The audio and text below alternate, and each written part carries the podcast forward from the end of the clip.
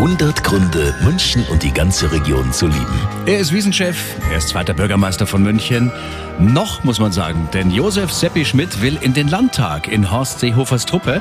Nächstes Jahr, Sie haben es in den Arabella-Nachrichten gehört, stellt er sich als CSU-Kandidat im Münchner Westen für die Landtagswahl zur Verfügung, damit sein geliebtes München so schön bleibt, wie es ist. Also für mich ist einer der ganz wichtigen Gründe neben den vielen, warum ich München so liebe, weil München nicht nur eine Stadt ist, in der einerseits Wohlstand herrscht und andererseits aber auch alles getan wird, dass äh, Menschen sozial nicht irgendwo hinten runterfallen, sondern weil München auch eine sichere Stadt ist. Seppi Schmidt, wir drücken die Daumen, dass seine Wünsche und Ziele in Erfüllung gehen.